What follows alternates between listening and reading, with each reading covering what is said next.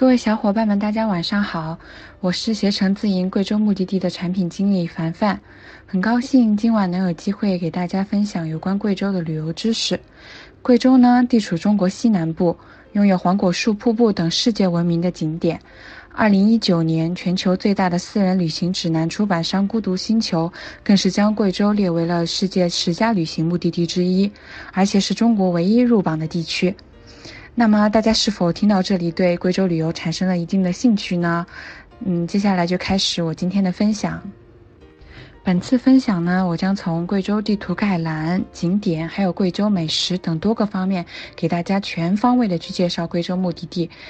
首先呢，让我们来看一下贵州地图，了解一下贵州主要的景点。贵州分六个地级市和三个自治州。分别是贵阳市、安顺市、六盘水市、遵义市、铜仁市、毕节市和黔东南苗族侗族自治州、黔南布依族苗族自治州、黔西南布依族苗族自治州。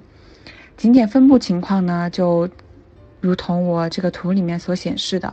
黄果树瀑布最有名的黄果树瀑布呢是在安顺，那么西江千户苗寨、小七孔和镇远古城等景点呢是在黔东南，而梵净山呢在铜仁市，贵阳和黔西南还有青岩古镇啊、万峰林啊等著名的景点。有句老话呢，说贵州是天无三日晴，地无三尺平的，因为贵州省内的山峰是比较多的，景点与景点之间的距离也不算近，加上隧道和山坡比较多的话，景点之间的车程比较长。那么接下来我们看下一张图的话，我们可以了解一下贵州景点与景点之间的距离。那么通过这张图呢，大家可以大概的了解一下贵州各个景点的距离和车程。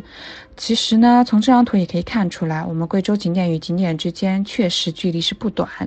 呃，最短的也要两个小时以上。像贵阳到荔波小七孔、梵净山等地都需要耗时四个小时左右，车程可以说是非常长了。而且这样也可以看见，就是说旅游的时候用车的舒适度以及司机的熟练程度是非常重要的。